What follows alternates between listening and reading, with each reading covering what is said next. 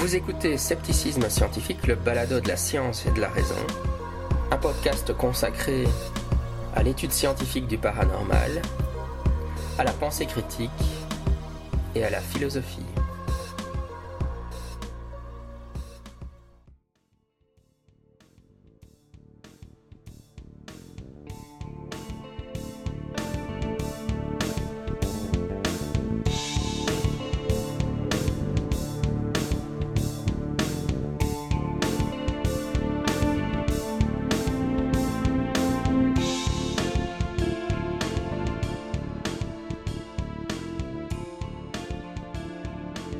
À tous et bienvenue dans Paraculte, c'est le podcast de pop culture dans lequel on vous parle de choses qu'on a vues, qu'on a lues, qu'on a entendues, auxquelles on a joué, enfin peu importe, hein, mais en tout cas c'est toujours des choses qu'on a aimées.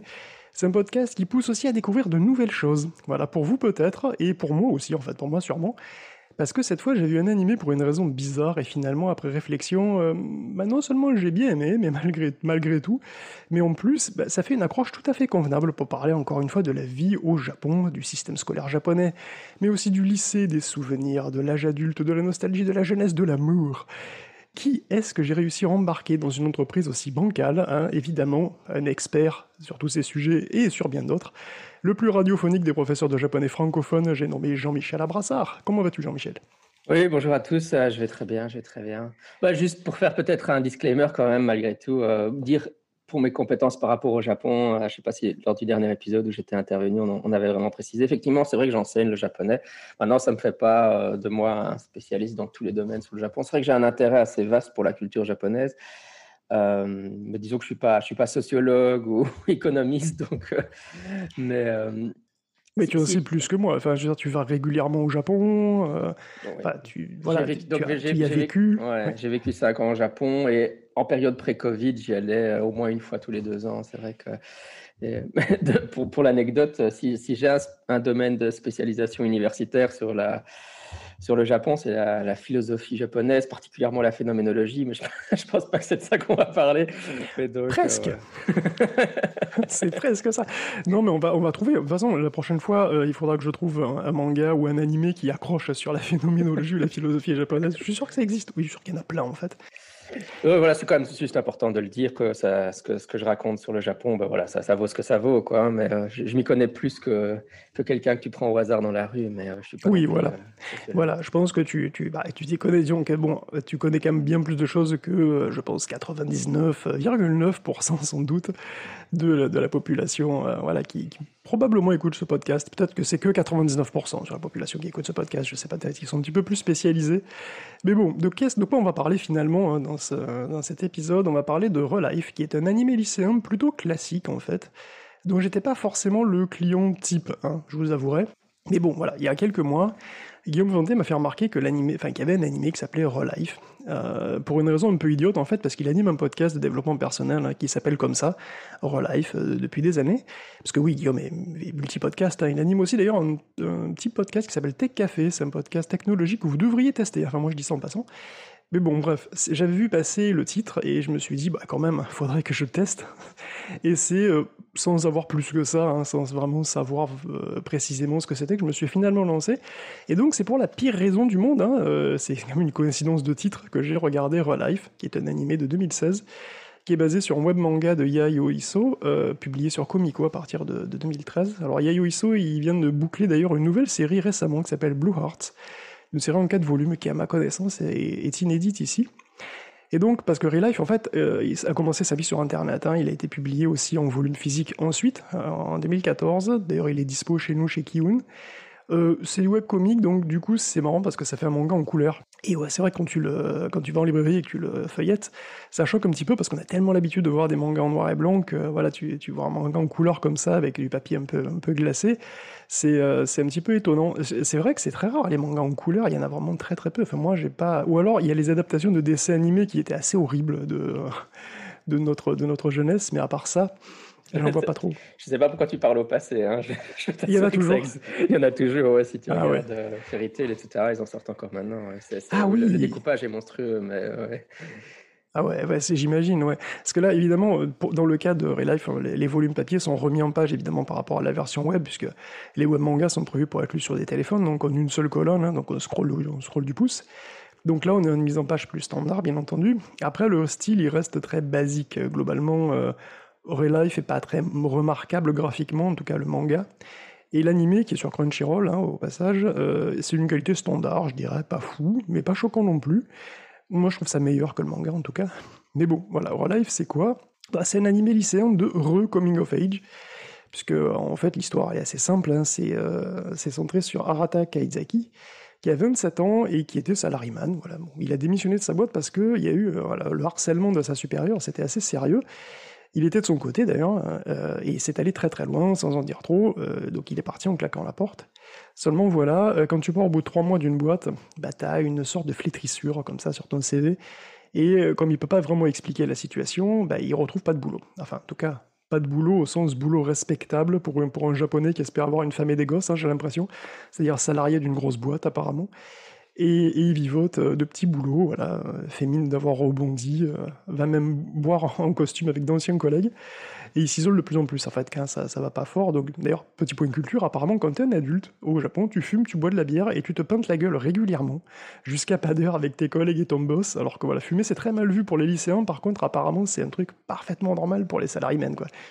C'est, tu confirmes, il faut, il faut absolument aller boire. Euh, ah le, le, le, tabagisme au, Japon, il est encore monstrueux. D'ailleurs, on peut encore fumer dans les établissements. Euh, ah euh, donc, dans les restaurants, ils ont des zones fumeurs, alors que moi, je suis en Belgique, donc finalement, ça n'existe plus en Belgique. Le, truc le plus marrant pour nous, c'est que, enfin, un peu, un peu bizarre pour nous, c'est que dans la préfecture de Tokyo, il était interdit de fumer dans la rue, mais c'est autorisé de fumer dans les restaurants, ce qui est un peu contre-intuitif. Mais, mais enfin, à, Tokyo, c'est parce qu'il y a des points fumeurs dans la rue où ils ont le droit de se mettre. Mais bon, bon la raison que j'ai déjà entendue pour ça, c'est parce que c'est vrai que c'est dans, les, dans les métros super bondés, etc. S'il y a quelqu'un avec une cigarette qui se promène avec, l'idée c'est qu'il pourrait brûler le visage d'un enfant ou quelque chose avec, parce que c'est tellement compacté euh, en termes de population. Ah oui, bah effectivement, ouais. Ah oui, c'est que ça. C'est marrant. Ah, c'est pas la raison santé. ouais. non, alors là, les Aleriman, euh, oui, c'est ce comme on. Enfin, voilà, par exemple, mon, beau-frère est salariman, il, il, fume comme un trou. Hein, ça, et il, il, va faire aussi euh, les izakaya. Enfin, ouais. Ça pour ce que j'en connais, ça reflète vraiment la réalité, effectivement. Ouais, donc euh, voilà, bah, donc beaucoup de travail, tu bois comme un trou, tu fumes comme un pompier, c'est pas une hygiène de vie idéale, enfin, pas de mal dire, mais bon. Enfin, en tous les cas, c'est quand même la vie à laquelle, aspire, aspire pardon, Arata. Et, bon, voilà, c'est euh, donc euh, effectivement il sort d'une beuverie nocturne comme ça, qui est donc un rituel pas obligatoire pour tout salariman qui se respecte. Et là, son salut va apparaître et son salut à Arata, il est très chelou puisque il la tronche d'un mec blond souriant comme un missionnaire mormon un peu, mais lui il propose une pilule qui pourrait euh, pour rajeunir et retourner au lycée pendant un an. Alors voilà, c'est si sans blague, hein, donc moi, n'importe qui de sensé, et moi, voilà, euh, j'aurais appelé la police évidemment, je sais pas toi, mais moi je serais très très vite parti et rentrer chez moi, parce qu'en général, les pilules qu'on te propose dans la rue, c'est pas des produits bioéthicables, quoi, tu vois. On n'est pas dans un animé, nous, il faut dire, hein, je, enfin en tout cas, je pense, va savoir. Mais bon, voilà, lui il est bourré et désespéré, donc il accepte et YOLO. Donc, il, prend, il prend la pilule. Et le lendemain, qu'est-ce qui se passe? Eh ben, Il a une tronche d'ado. Et oui, c'est lui, mais dix ans plus jeune. Donc Yoake, son superviseur, hein, finalement, qui est, c'est, le mec blond là, lui donne alors des infos, hein, et voilà, il, il, doit aller au lycée Aoba pendant une année scolaire, pendant laquelle il conservera son apparence de 17 ans, et au bout, du, au bout du compte, en fait, selon son évolution, on lui fera des propositions d'embauche. Life, c'est donc un programme de réinsertion par le lycée. Et ouais, c'est assez inattendu quand même. Et donc, petit détail quand même, à la fin de l'expérience, euh, les vrais lycéens autour de lui quoi, euh, oublieront totalement son existence. Donc c'est la raison de la mention science-fiction, je pense, dans le genre de l'animé, parce qu'en gros, sur, sur Naughty John, il y a ces romances slash slice of life, science-fiction, comédie, drame. Mais science-fiction, c'est quand même très très viteuf, hein, puisque les, détails science-fiction, on c'est complètement aux F. Mais bon, la pilule, tout ça, c'est des accessoires narratifs qui permettent un récit d'animé lycéen finalement assez classique, avec euh, une bande de jeunes très différents, voilà, avec des rivalités, des amitiés, des amours, des inévitables histoires de clubs de sport qui, qui, qui que je trouve particulièrement assommantes, des festivals d'été, euh, des rires, des larmes, des tenues de maid. Donc voilà, il y a tout ce qu'il faut, mais un petit peu plus, je dirais heureusement, parce que bien qu'elle puisse paraître totalement artificielle, en fait, cette condition de l'oubli à la fin de l'expérience, elle permet de donner plus de poids à tout ce qui est vécu par le héros. Tu vois. Paradoxalement, il va se lier beaucoup et sa maturité relative, elle lui permettra d'influer pas mal sur son entourage. Et évidemment, il va tomber amoureux. Oui, c'est pas un spoil, hein. on va arriver à ça à 4 km, il faut quand même pas exagérer. Il va tomber amoureux d'une fille qui, bah, qui l'oubliera, hein, forcément. Euh, et donc, est-ce qu'il va lui voler ses premiers moments importants, euh, mais aussi vivre l'amertume des regrets, et du coup rester replié sur lui-même, tu vois, ou euh, à moins que cette jeune fille ne soit pas exactement ce qu'elle semble être, mais alors ça serait pire, mon dieu. Donc voilà, Relife, c'est un animé de romance, euh, sur le, une animé sur le temps qui passe, sur la jeunesse qu'on est, voilà, quand on est perdu, mais quand tout est ouvert et possible, tu vois, c'est ça la jeunesse finalement. Un animé sur l'importance de vivre l'instant à fond, de créer de beaux souvenirs, des jours qui s'enfuient et ne reviennent jamais. Bon, c'est aussi un animé sur la cruauté de la société des adultes, hein, sur le harcèlement au travail, sur la place de la femme, sur la pression sociale, ceux qui s'écartent du chemin, hein, sur les NIT, les hikikomori. Voilà, c'est euh, il y a un petit peu, un petit peu tout ça. C'est un animé sur les deuxièmes chances. Et toi, en fait, tu ne l'as pas vu, mais tu as vu le film qui est tiré de Relife, parce que Relife, c'est un vrai truc, hein, c'est un vrai, euh, un vrai petit phénomène, finalement, qui a eu beaucoup de succès. Il y a même eu une adaptation en film. Qu'est-ce que tu as pensé de ce film, toi? Oui, c'est vrai que j'ai regardé le film et j'ai regardé euh, le, début de l'animé, mais bon, l'histoire est globalement la même.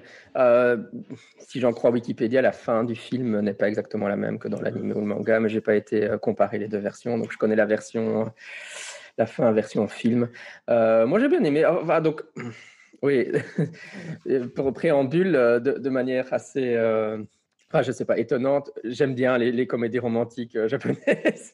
non, mais en fait, moi aussi, en fait, moi aussi, en fait, tu vois, je le dis jamais. C'est jamais pour ça que je viens. Mais quand il y a une romance dans un animé, euh, je crache jamais dessus, tu vois. Je pense que, en fait, j'aime bien ça, mais je n'arrive pas à me l'avouer directement. Donc c'est marrant quand tu m'as proposé le truc. C'est vrai que moi je rigole souvent avec mes élèves de ça en disant en fait j'aime bien ces trucs et je, je, me suis dit oui. Enfin je rigolais en disant mais qu'est-ce qu'il me propose Mais en fait je suis un peu euh, je, suis, le bon public pour ce genre de truc. Et ce qui est assez bizarre d'ailleurs, euh, c'est que euh, c'est vraiment l'aspect romantique au Japon est très très romantique, enfin beaucoup plus, je, sais pas, enfin j'ai tendance à dire roman sirupeux, je sais pas si c'était une meilleure terminologie pour ça, mais ils vont très loin dans, dans ces, dans ces émotions là. Et ce que je trouve très, très marrant, c'est que ça contraste avec deux choses. Un, les, Japonais sont persuadés que les Français sont beaucoup plus romantiques qu'eux. Mais, j'ai l'impression que si on faisait le même genre de série en France ou en Belgique, le tiers du quart en termes romantiques, les gens se diraient, mais c'est quoi ce foutage de C'est pas possible. On nous prend pour des imbéciles. Enfin, ça passerait pas. Donc, mais les Japonais sont intimement persuadés, euh, Paris, c'est la ville de l'amour. C'est, voilà, c'est clair, quoi. Donc, euh, euh, je, suis, je suis vraiment, ouais, mais c'est super intéressant parce que moi, effectivement, euh, je trouve que globalement, euh, les, euh, il y a énormément de romantisme dans finalement Relife. Mais c'est vrai qu'il y a euh, les trucs romantiques. Alors, je pense immédiatement euh, à, Your Name, forcément, hein, qui est euh, voilà assez récent, ou aux Enfants du Temps. Je sais pas si tu as vu les, les deux trucs de Makoto Shinkai, les deux derniers. Oui, je, les ai vus bien entendu. Ils sont, moi, je les trouve extrêmement réussis. Ce sont des des, des, des trucs, voilà, c'est des histoires romantiques qui sont vraiment très réussies, extrêmement touchantes et d'une manière générale je trouve que euh, les Japonais réussissent très bien ce genre de truc. Alors je sais pas si c'est moi, mais je trouve que euh, au niveau puissance des émotions et au niveau, euh, tu vois, la, réussite de faire, de rendre touchant même des trucs qui sont pas forcément super géniaux. Tu vois, par exemple, il y a un vrai romantisme aussi des moments rituels du lycée, la kermesse du lycée, les clubs, le festival d'été, le feu d'artifice, tout ça. Ils arrivent à, les rendre, euh, à les rendre touchants souvent. Et, quand ils s'attaquent à des trucs un petit peu plus, tu vois, je parle aux, enfants du temps, par exemple. la mise en scène, tout, enfin, ils arrivent vraiment à t'emporter dans une tempête émotionnelle que je trouve qui est assez rare. Enfin, je trouve que c'est assez rare de le retrouver dans des productions euh, euh, occidentales. Je sais pas si, euh, je sais ce que tu en penses. Oui, tout à fait. Et euh, bah, en même temps, ce qui est bizarre, c'est que cette fascination pour l'adolescence, on a l'impression que ça s'est corrélé un peu avec l'idée qu'une fois que tu rentres dans le monde du travail, ta vie est finie. Enfin, voilà, le, fun, le, fun, le fun de ta vie est fini, ce qui, est probablement un peu comme la façon dont les Japonais envisagent les choses. Tu dois vraiment profiter à fond euh, de, de ton adolescence parce que euh, après, une fois que tu seras, tu seras un salariman, euh, tu, tu, profiteras plus de la vie. Quoi. Mais il y, a cette image-là. Mais euh, oui, l'autre contraste que je voulais faire euh, avec, avec l'aspect, le romantisme, mis à part que, évidemment, les Japonais ont l'image, pour moi, fausse, que les Français sont plus romantiques qu'eux. c'est que nous, on a vraiment l'idée euh, qui vient de la propagande de la fin de la Seconde Guerre mondiale que les Japonais sont pas très émotionnels, comme ça que. Euh, enfin, je sais pas si évidemment la génération animée n'a plus peut-être ça, mais euh, avant on avait ça, ça, ressort encore chez les journalistes. Euh, bah, c'est, ce, qui, ce qui est intéressant aussi, c'est on peut se poser la question, c'est la question que tout le monde se pose. Les lycéens japonais sont-ils aussi timides que dans les mangas? Est-ce que, je dois, est-ce que je dois me marier avec une fille pour avoir le droit de, l'appeler par son prénom? Tu vois? Ou est-ce que je dois attendre le troisième enfant avant de lui prendre par la main Parce que ça a l'air vraiment d'être des, pas extrêmement. Pour nous, c'est se prendre par la main, c'est pas, c'est pas grand-chose, tu vois? Mais là-bas, c'est quelque chose de très très important. Euh, et euh, c'est vrai qu'il y a quand même énormément de retenue chez les lycéens des animés. Est-ce que c'est vraiment comme ça ou est-ce que ça change ou... Moi, moi j'ai l'impression que c'est pire que dans les animés. Hein. Dans les animés, ah en fait, c'est la vie rêvée des Japonais adolescents. Mais enfin, je, caricature, mais euh, j'ai envie de dire à l'adolescence, chez, chez, les Japonais, rien ne se passe. Hein. Si, si, si, on, de toute façon, si on regarde les statistiques, euh, les, premières relations et tout ça, c'est à l'université. Mais à l'adolescence, ils sont en train de se tuer au travail pour entrer à l'université, donc ils n'ont pas, ils pas le temps de faire des histoires d'amour. Hein. C'est ce qu'ils, en fait, c'est ce qu'ils voient dans les animés, c'est ce qu'ils aimeraient qu'il se passe. Mais euh, ah ouais, donc dans les animés, ils sont chauds en fait. Ouais, voilà. Mais par contre, pour, pour la timidité, euh, enfin, bon, prendre la main, etc. Pour nous, ça paraît quelque chose de pas extraordinaire.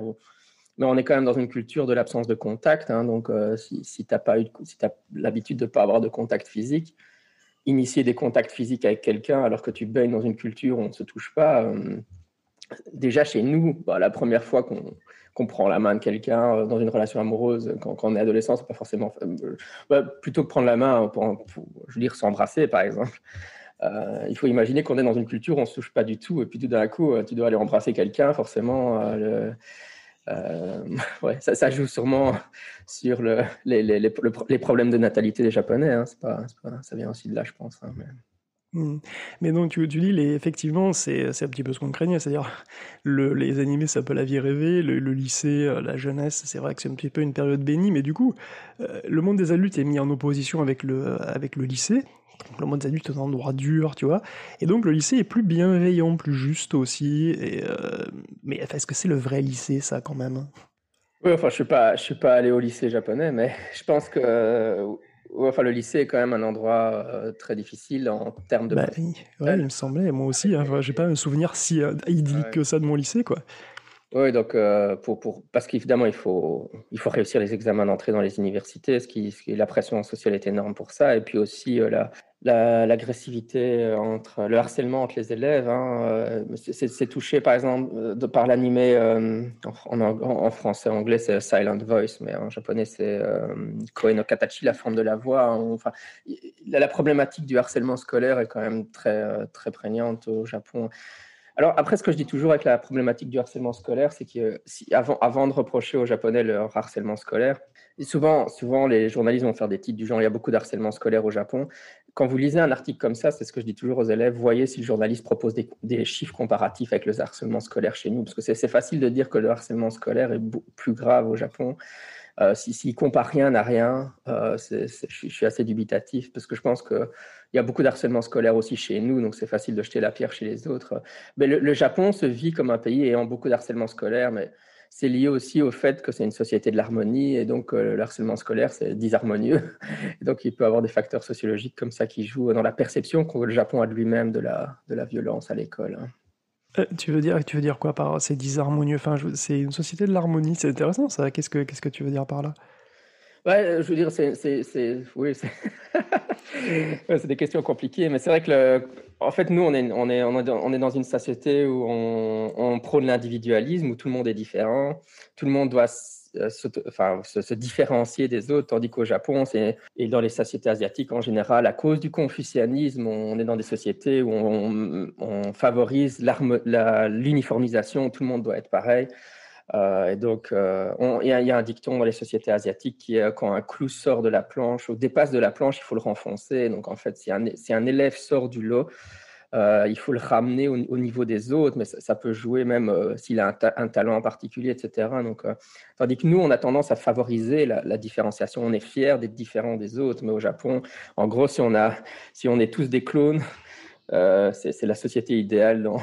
encore une fois, je, grossis le trait, mais c'est ça l'idée. Hein. Et donc, une société harmonieuse, ce serait une société où finalement tout le monde est pareil. C'est pour ça que euh, tous les salariés humains portent le même costume. C'est pour ça qu'il faut que tous les Japonais aient la même couleur de cheveux, etc. On favorise vraiment l'uniformisation. Et donc, dans ce genre de société, je pense que euh, c'est aussi une société où il n'y a pas de contact physique. Et donc, tout ce qui est harcèlement scolaire, euh, je veux dire, ça va à l'encontre de cette, uniformisation. Et aussi, euh, si cet harcèlement scolaire prend la forme de violence physique, bah, forcément, dans une société où on ne se touche pas, si on commence à se donner des coups de poing, c'est encore plus, encore plus fort qu'un bisou, quoi. Hein. donc, enfin voilà, c'est encore une fois, je suis pas sociologue, hein, c'est mes interprétations qui valent ce qu'elles valent de la société japonaise. C'est hyper intéressant, mais du coup, ça vient du confucianisme, cette histoire de privilégier le groupe par rapport à l'individu? Ah oui, oui, euh, je pense bien, oui. Enfin, évidemment, la, société japonaise est influencée par toutes sortes de choses, hein, le bouddhisme, le confucianisme, le shintoïsme. Euh, je pense que c'est principalement à origine, originaire de l'éthique confucianiste. Ok, non mais c'est vrai que c'est super intéressant. Moi, bon, de toute façon, il y a énormément, malheureusement, hein, de, harcèlement scolaire ou voilà, de, mauvais comportements ici aussi. Donc surtout, je m'avancerai pas. Mais c'est vrai qu'on peut se poser des questions des fois. D'ailleurs, une question que je me pose qui est peut-être un peu un petit peu naïve et peut-être un peu complètement hors sujet. Mais d'ailleurs, c'est complètement hors sujet, mais tant pis puisqu'on y est. Euh, on l'avait dit, les Japonais ont un système d'écriture qui est quand même assez complexe. Hein, on l'a évoqué la dernière fois. Donc il y a des milliers de signes à retenir pour pouvoir lire un magazine juste. Donc système qui est super efficace, mais une fois qu'on le maîtrise. Et il faut le maîtriser ça demande du boulot tout au long de la vie, hein, je suppose, et ça prend quand même vachement de temps. Et je me demandais s'il y avait une différence euh, dans les chiffres de l'illettrisme entre la, France ou notre pays occidental et, le Japon, par exemple. Tu vois, j'ai conscience que le Japon est ultra développé, mais euh, est-ce qu'il y a plus d'enfants ou d'ados qui ont du mal avec la lecture et l'écriture? Euh, ou, ou, alors peut-être que le Japon fait mieux, je sais pas. Oui, à, vérifier, mais à ma connaissance, les chiffres que j'ai vu passer, euh, même si encore une fois je suis pas un spécialiste du sujet, c'est qu'en fait l'illettrisme est beaucoup moins élevé au Japon que chez nous, et moins élevé que chez nous, ce qui peut paraître étonnant. C'est fou, tu vois. Mais euh, c'est parce qu'évidemment l'enseignement de l'écriture est quelque chose qui, est, qui va être martelé au, tout au long de la scolarité de manière assez. Euh, ouais, enfin, je... oui, c'est assez mystérieux. Mais par contre, c'est vrai que il y, a eu, pas mal de débats sur la dyslexie au Japon. Hein. C'est vrai que pendant longtemps, les Japonais ont dit qu'il n'y avait pas de dyslexie au Japon, et maintenant ça commence un peu à émerger. Donc, euh, euh, mais c'est vrai que ça, serait un sujet à creuser. Mais en, tout cas, ils n'ont pas, euh, en tout cas, pour l'illettrisme, ils n'ont pas plus, plus d'illettrisme que chez nous à cause de, leur système d'écriture. Mais du coup, il peut y avoir aussi des, formes de dysorthographie ou des gens qui ont du mal à faire les à faire les, idéogrammes, je suppose, un petit peu exactement comme nous, à orthographier les mots, non En tout cas, moi, je, comprendrais qu'ils aient du mal, des fois, tu vois, à placer une clé ou un truc comme ça, quoi. Oui, c'est ça, oui, ça va être des problèmes de graphie. Hein. Donc, euh, par mm. rapport au système orthographique, j'avais vu aussi des études qui montraient que le, cortex visuel était plus développé dans les langues asiatiques, forcément, parce qu'en gros, tu dessines tout le temps, tandis qu'avec un système alphabétique, tu n'as pas ce problème, non, mais c'est c'est effectivement. Non, mais c'est euh, c'est assez, c'est assez sympa. Bah, alors, c'est vrai, tu, tu parles effectivement du, du fait que c'est martelé. Euh, on, sent, on sent la pression quand même dans le manga ou l'anime ou tout ce que tu veux, dans, dans Life. Euh, Kaizaki, quand même, il passe son année à refaire des contrôles qu'il re-rate systématiquement. Et en fait, le lycée Aoba a une université affiliée apparemment, euh, dans laquelle il est, pas sous-entend qu'il est un petit peu plus simple de rentrer. C'est possible ça qu'il y ait des universités affiliées à des lycées carrément? Oui, tout à fait. Donc, euh, le, système, japonais, c'est que normalement, tu, faisais des, des examens d'entrée euh, à l'université, traditionnellement à partir de la troisième secondaire et puis la sixième secondaire. Et puis, mais, euh, et donc, tu obtiens une sorte de score global en fin de sixième qui te dit dans quelle université tu as le droit d'aller. Hein. Donc, en gros, tu es classé par rapport à tous les autres élèves du Japon et ça te détermine tes, potentialités en termes d'université, ce qui évidemment met la pression énormément. Par exemple, si tu, si tu veux être rentré à Tokyo Daigaku, donc l'université de Tokyo, Todai pour les, pour les fans d'anime, bah, il faut que tu sois dans les 100 pour, dans 99% des meilleurs élèves de tout le Japon. Euh, mais donc, une, des façons de c'est pas de, contourner le système, mais enfin de faciliter la vie des élèves, c'est qu'effectivement, il y a des universités qui vont affilier des écoles et alors, ça veut dire que si tu vas dans une école qui a affilié à une université, tu auras plus facile à rentrer. Ou je ne sais même pas si parfois le. Bon, après, il y aura un examen d'entrée pour rentrer dans cette école secondaire-là. Hein. Euh, ça, commence même en primaire. Et puis, il y a carrément des universités qui proposent des examens d'entrée en maternelle. Et puis, tu fais tout ton cursus dans le Mais enfin, si tu as, fait ce cursus-là, euh, à ma connaissance, il y, a des cas de figure où tu peux carrément rentrer directement à l'université sans examen d'entrée, mais tu dois rentrer dans l'examen dans l'université qui, euh, qui, pour lequel tu as fait le cursus, quoi, si ça a du sens. D'accord, ouais, c'est bon. Enfin, je savais pas qu'il y avait des, effectivement des. Bah, j'avais entendu parler effectivement que Todai c'était super dur d'y rentrer, qu'il fallait, voilà, Bon, enfin, j'ai aussi entendu qu'il y avait des intelligences artificielles qui avaient réussi le, le truc, mais ça, c'est d'autres, c'est d'autres, un autre problème. enfin, il, faut, réussir les examens. Donc, il y, a, les tests de fin de sixième, et puis si tu veux rentrer à Todai, et tu as, fait un score monstrueux au test de fin de sixième, à ce moment-là, tu as le droit de passer l'examen d'entrée à Todai, et puis tu dois encore passer l'examen d'entrée à Todai pour, pour pouvoir rentrer.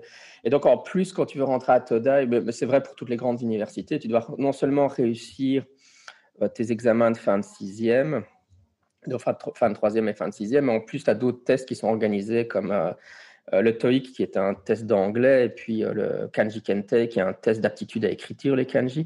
Et en fait, ça, c'est des tests en plus que donc du, de la sixième secondaire que les bons élèves, enfin la plupart des élèves ont tenté le coup de toute façon, mais ceux qui scorent haut, même dans ces tests extérieurs à leur école, vont, ils, créent un, tout un dossier et c'est comme ça que tu rentres dans une grande université comme Todai si, si tu as fait des scores vraiment monstrueux. Mais, euh, mais, alors maintenant, ce qui est marrant, euh, par exemple, c'est que Todai râlait récemment parce qu'il y a des élèves qui arrivent à rentrer à Todai, donc c'est des super élèves complètement brillants.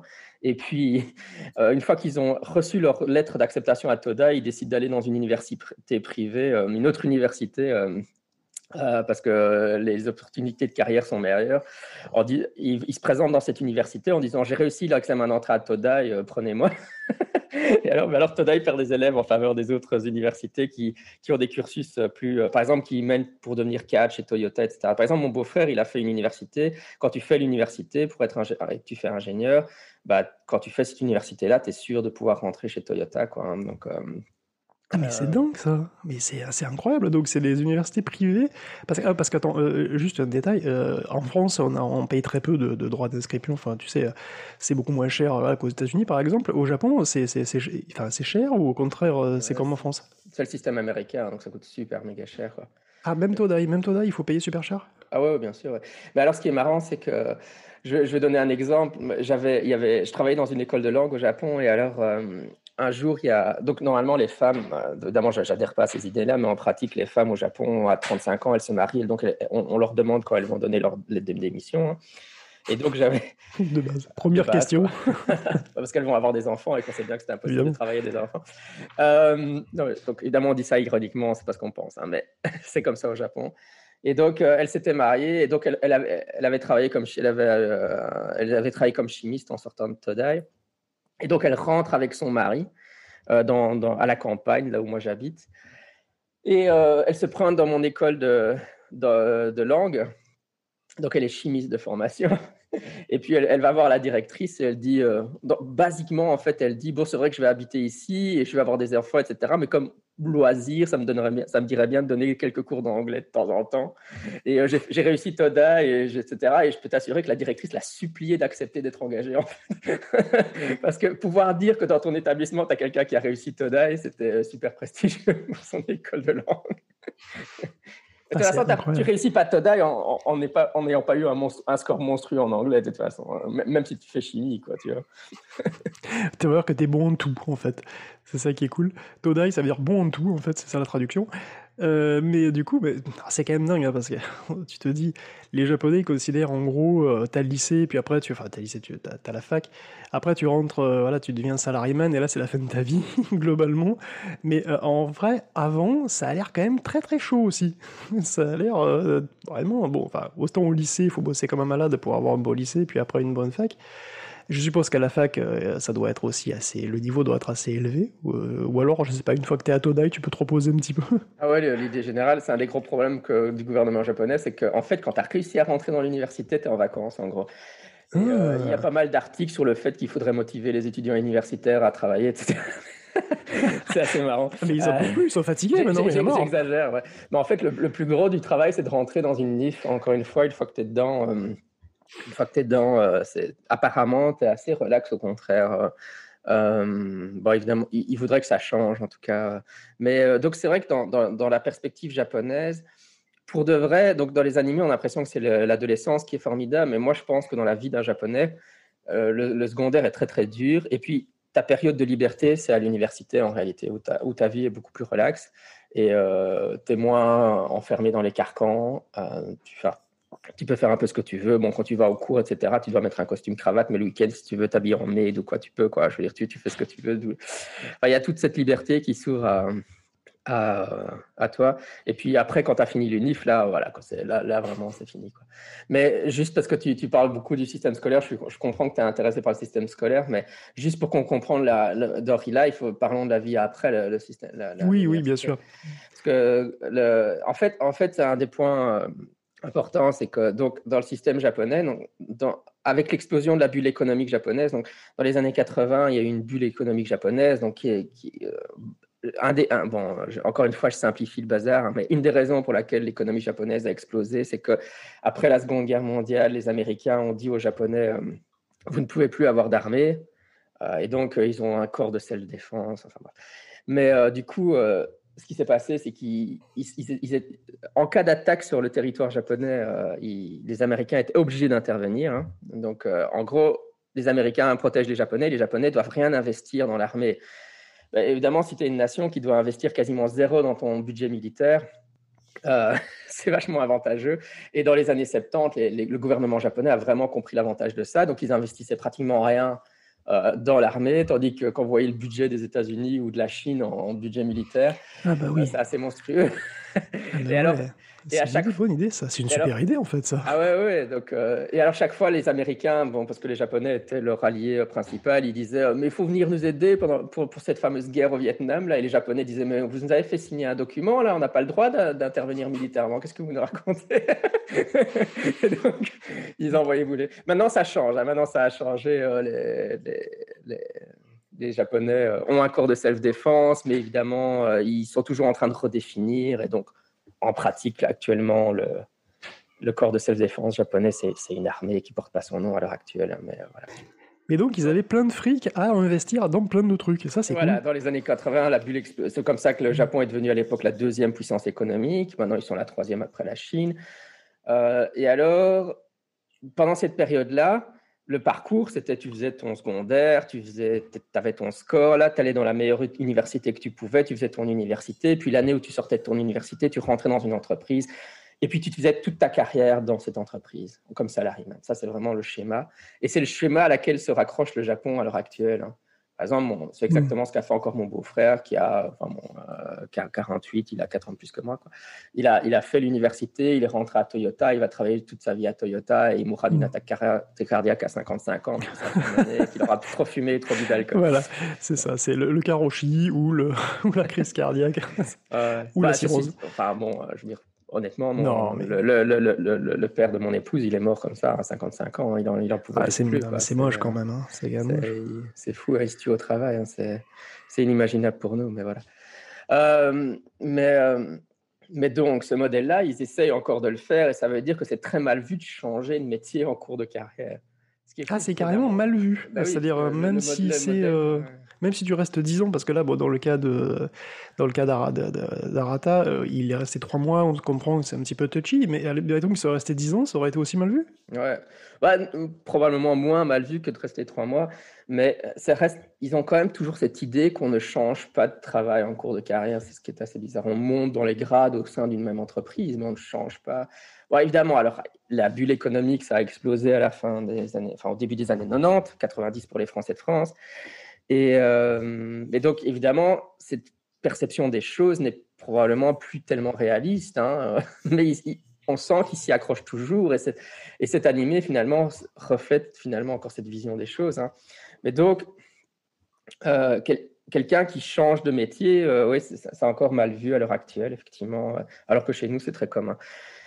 Et donc, oui, quand, quand, tu, si, tu, si tu sors de ton, de ton, de ton université et puis que tu vas dans un travail, normalement, tu es supposé y faire toute ta carrière. Et donc, si tu y fais que trois mois, c'est qu'il doit y avoir eu un problème grave.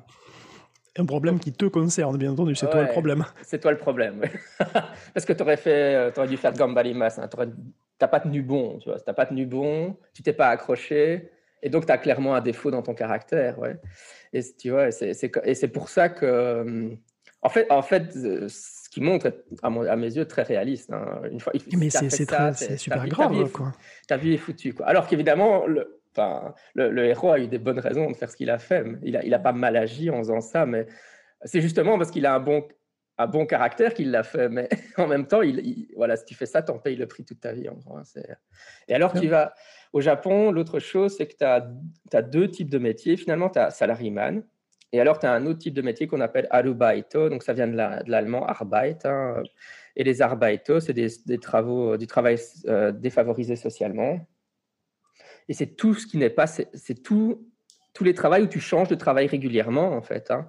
Et donc, dans, dans pompiste, combini, etc. Et là, on est dans une autre catégorie euh, qui est défavorisée. Et en fait, en démissionnant de son travail après trois mois, il se condamne à une vie d'arbaito, en gros. Hein. C'est tout ce qu'il pourra faire. Mais du coup, quand tu dis, en fait, c'est assimilé, c'est-à-dire que, je sais pas, tu pourrais rester pompiste, mais euh, toute ta vie dans la même, euh, la même station, quoi, tu vois, je sais pas. Mais euh, c'est juste, c'est assimilé comme ça, petit boulot, boulot socialement défavorisé, enfin qui paye pas beaucoup, quoi, à des boulots, voilà, la précarité en son ensemble, quoi. C'est la précarité qui est pas acceptée, en fait. Oui, oui. Oui, oui.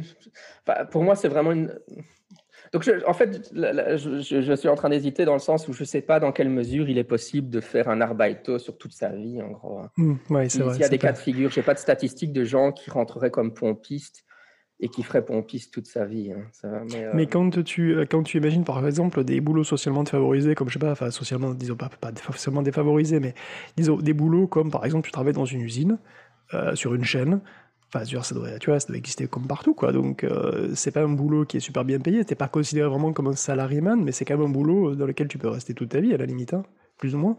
Oui, mais je pense que là, tu auras fait une école supérieure technique et en fait, tu peux être encore dans le format. Enfin, finalement, tu es dans le même schéma qu'un salariman. Tu fais ton lycée, ton, mmh, ton université technique, cycle court, trois ans, tu rentres dans ta chaîne de montage et tu fais ça toute ta vie. Ils ont la même. Enfin, pour eux, ça tombe pas dans la catégorie vraiment arbaito à ce moment-là. Tu es juste dans les niveaux les plus bas de l'entreprise et puis tu peux toujours espérer monter euh, juste par, euh, par ton travail personnel. Mais euh, oui, donc voilà, c'est vrai que.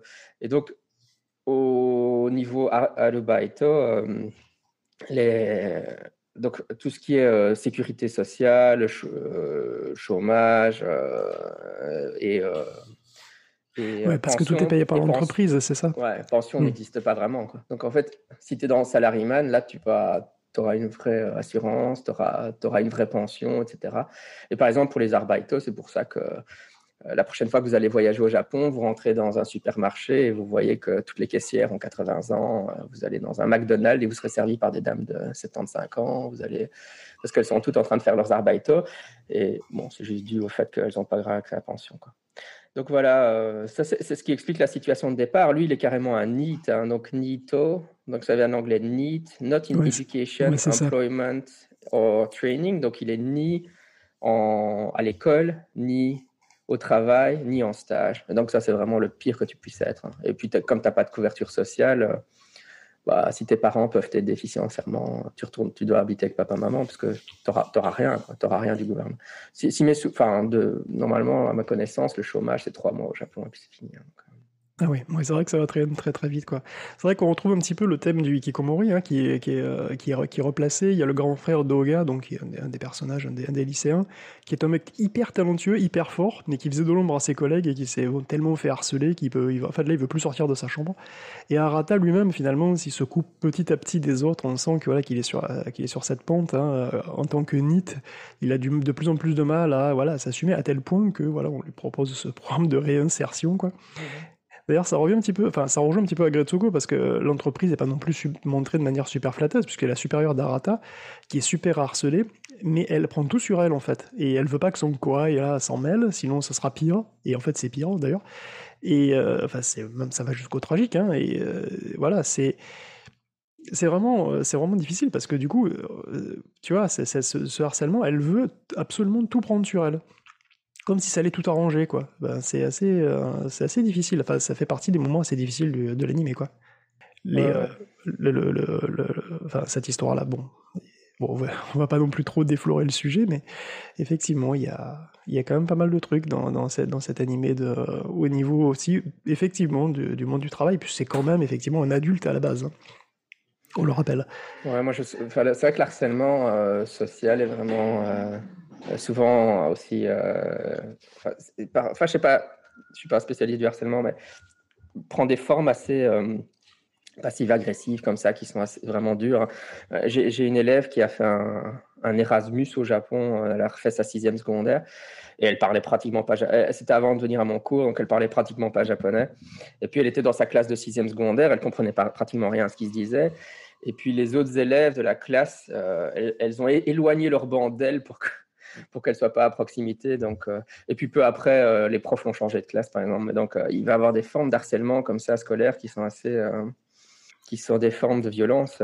enfin, enfin Enfin, j'ai du mal avec ça parce que, euh, bon, évidemment, moi je suis prof euh, en Belgique et évidemment de harcèlement scolaire en Belgique, il y en a aussi, il faut quand même, encore une fois. Hein, oui, bien sûr.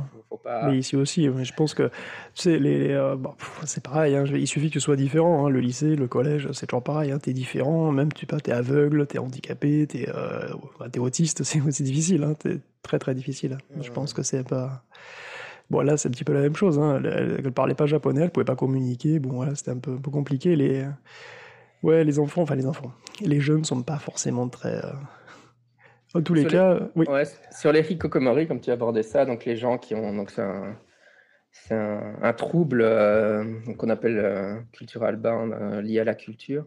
On n'avait pas parlé dans le dernier épisode, je ne veux pas trop me répéter non plus. Mais... Non, non, je crois pas, parce qu'il n'y avait, y avait, pas de, y avait pas de Hikikomori dans Agretsuko du coup, du tout. Hein, C'était vraiment. Euh, non, non, là c'est. Euh, donc les, les euh, oui, donc les, les cultures, donc c'est il y a des syndromes psychologiques qui sont liés à la culture, même si c'est débattu en fait à quel point ils sont liés à la culture, etc.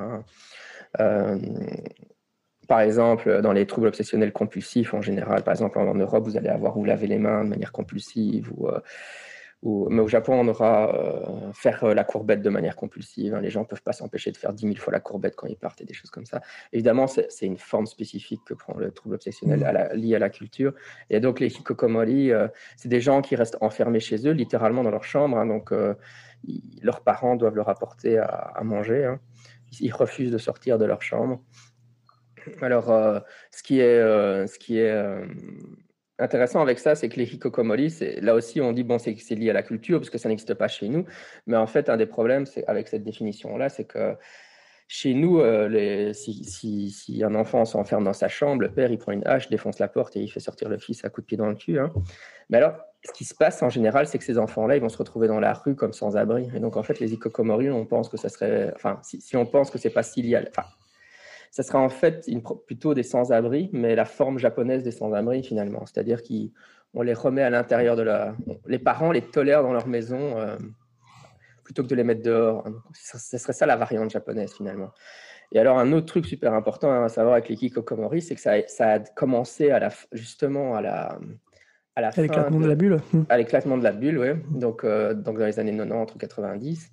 Et euh, ça, pouvait, euh, ça pouvait euh, se produire aussi, parce que justement, on a parlé du fait qu'on peut qu'on fait toute sa carrière dans un travail. Mais ça, c'est très typique des ikokomori. Hein. Par exemple, le fils travaille dans une, bonne entreprise, il est salariman, et puis tout d'un coup, ses parents tombent malades, et alors il arrête de travailler pour s'en occuper.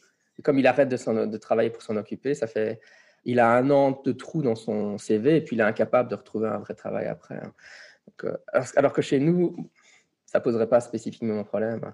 Et donc ça, c'est vraiment à des, à des, profils classiques de Hikokomori aussi. Hein. Il y a évidemment les gens à l'adolescence, mais les gens qui ont pas arrêté, seulement quoi. Hmm. Ouais, les gens qui ont arrêté de travailler. Mais alors actuellement, c'est vraiment, en fait, actuellement, c'est plus du tout les adolescents. Pourquoi? Parce qu'il y a eu un sondage l'année dernière qui a été fait, une étude qui a été faite par le gouvernement japonais sur les Hikokomori, mais évidemment, en fait, les Hikokomori, ils étaient adolescents en général ou jeunes adultes en, dans les, au début des années 90. Mais si tu étais un jeune adulte au début des années 90, maintenant, tu as. Et donc, l'âge moyen des hikokomori, c'est plus. On a toujours l'image de l'adolescent reclus dans sa chambre, mais en réalité, c'est plus du tout le cas. Ils ont en général 45, 50 ans. Et le problème, c'est que leurs parents ont 80, etc. Mais ils n'ont aucune source de revenus ils n'ont aucun chômage. Donc, ils n'ont rien. Et donc, ils vivent sur, euh, sur les fonds de leurs parents. Mais si leurs parents décèdent, ils font quoi? Ils ont Ah oui, rien. effectivement. Euh, à part devenir sans-abri, ils peuvent rien faire. Et donc ça explique aussi euh, qu'il y a pas mal d'histoires au Japon avec un fils qui garde le cadavre de sa grand de sa mère dans, dans son placard euh, plutôt que déclarer son décès pendant des, des mois pour continuer à garder. Ça c'est très courant au Japon. hein. Euh, on le voit aussi dans le film. euh, Ah oui, enfin, ce serait spoiler si je le dis là. Mais euh, je ne mentionnerai pas le titre des films. Ça se voit dans des films japonais parce que ça arrive très couramment. Donc ça, c'est un peu ça le profil des Hikokomori à l'heure actuelle. hein. Et donc le gouvernement, ils ont un gros problème. Qu'est-ce qu'on fait avec toute cette population qui bientôt va se retrouver sans absolument aucune source de revenus du tout ouais, c'est assez tragique. hein. Mais du coup, tu disais que le, le, gros de la cohorte des, des hikikomori datait donc, des années 90. Est-ce que euh, est-ce qu'il y en a moins aujourd'hui? Euh, Là, il y a toujours donc, les hikikomori vieillissants, à peu près. Mais est-ce qu'il y a toujours... euh, est-ce que c'est un phénomène qui a baissé? Est-ce que tu penses que c'est un phénomène qui s'est beaucoup réduit depuis? Parmi la Euh, jeunesse, je veux dire. Oui, je, oui, je, je ne sais pas. Je, ça, je pense pas. A priori, je dirais non. Je pense qu'il y a de nouveaux, euh, enfin, ça compte, il y a des nouveaux komo- kiko- hikikomori qui continuent. Ça serait mon intuition. Il faudra aller voir les chiffres. Mais Mm. évidemment, il y a toute la cohorte antérieure qui est là et qui est évidemment très importante puisqu'elle ne fait que s'ajouter. quoi. Donc, euh, les nouveaux ne font que s'ajouter. hein.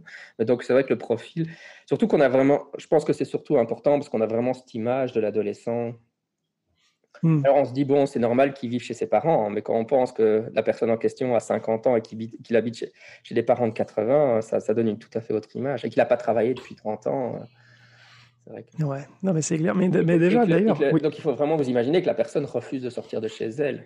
Donc elle a du mal à, elle a du mal à aller faire des courses toute seule. hein.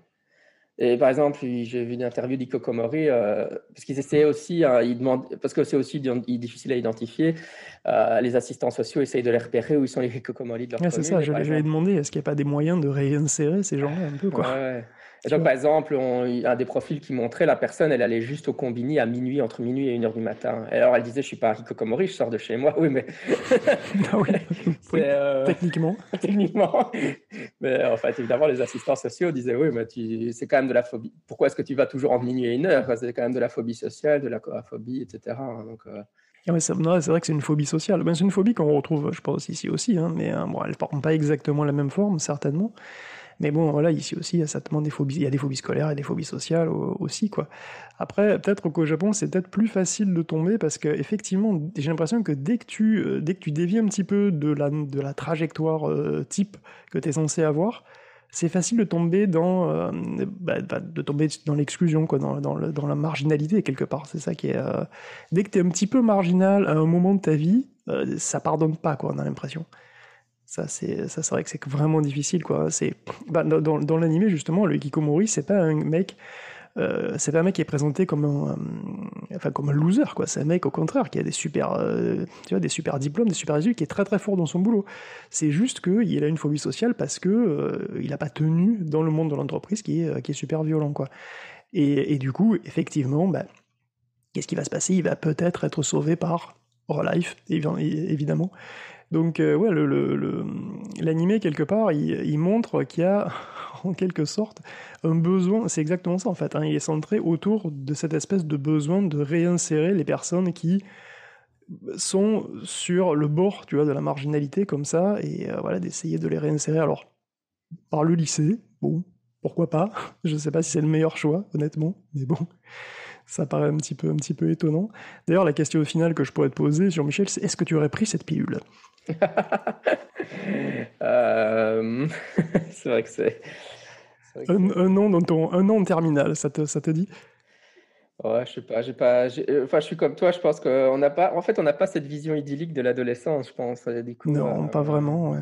Il y avait des côtés cool, mais il y avait aussi des côtés vraiment pas cool, quoi. Et on s'en souvient en fait. Donc, euh, je sais pas, je sais pas trop. C'est vrai que c'est une question épineuse, hein, si je pouvais retourner, enfin, avec voilà, enfin, rajeunir, quoi, voilà.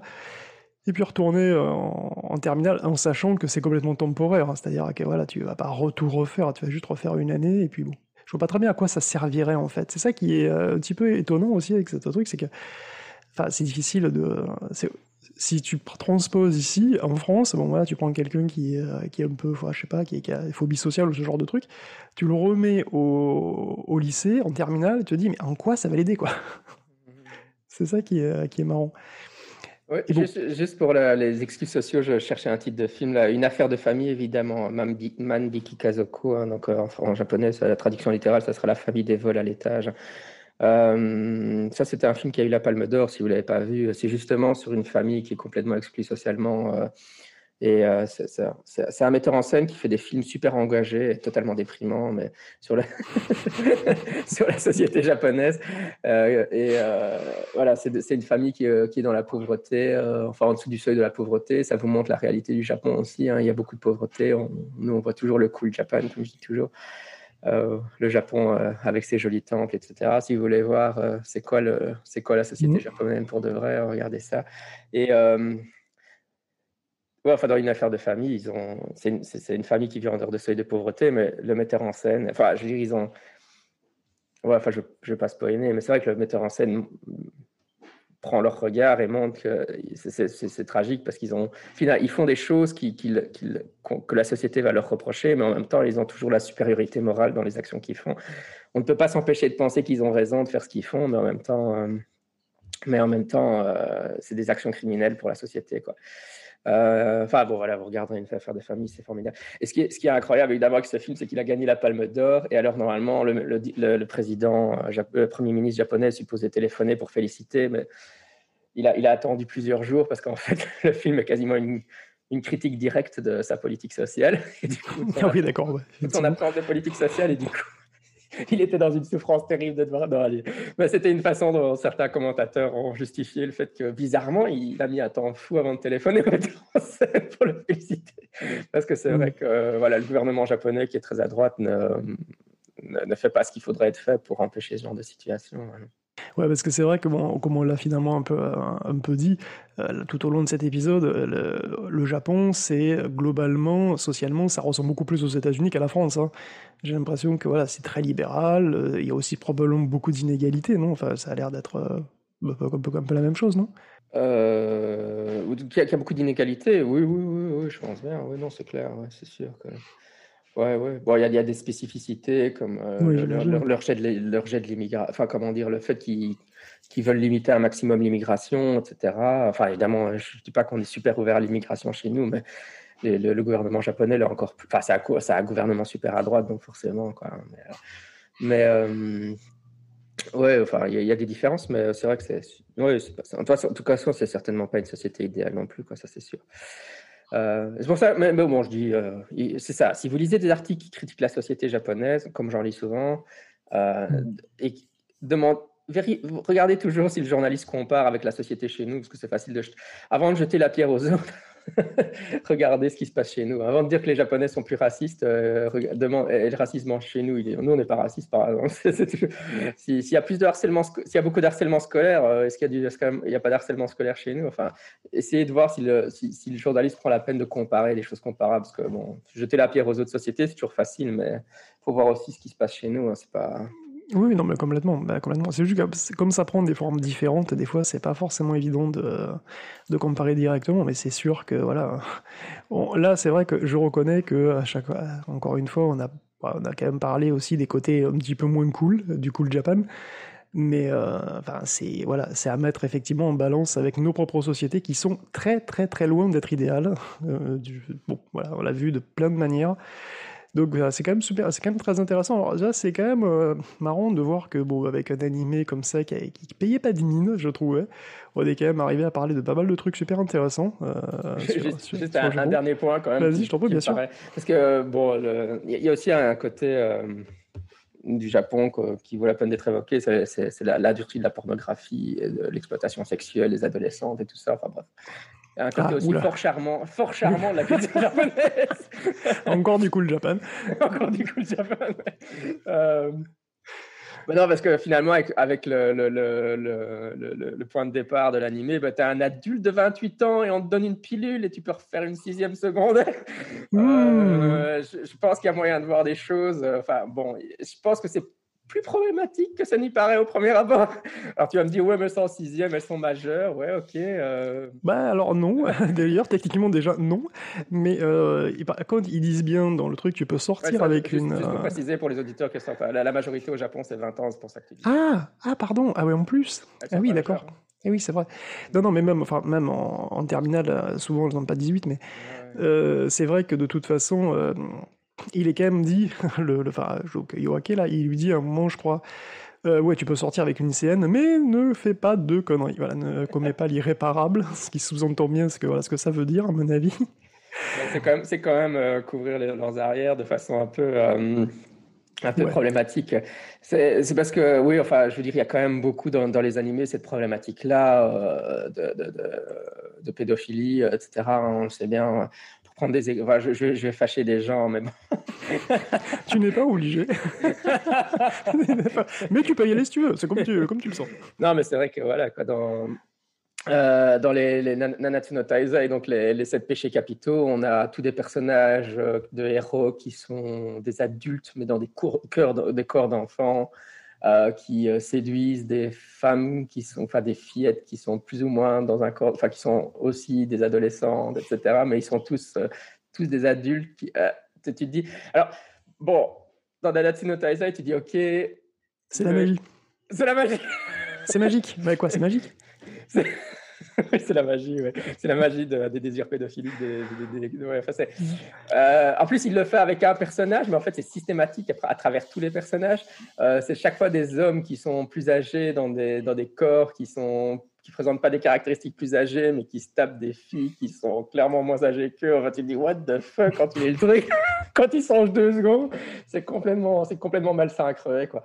Euh, et on a aussi euh, Fairy Tail avec, avec ils introduisent des personnages euh, euh, féminins pour tous les types de désirs masculins qu'on puisse avoir. Donc la fille guerrière, super belle, plutôt musculeuse, femme forte, la fille plutôt kawaii, etc. Et puis, je ne sais plus dans la saison 3, j'ai oublié son nom. Évidemment, ils introduisent une, adolescente, je ne sais pas très, très, très bien à quel âge elle a, elle peut avoir 14 ans, je ne sais pas.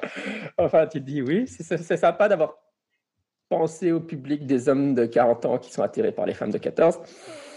Merci, euh, merci Fairy euh, bref, je veux dire, c'est quand même assez récurrent dans tous les, hmm. dans tous les animés qu'ils aient ce genre de problématique. Enfin, bon, voilà.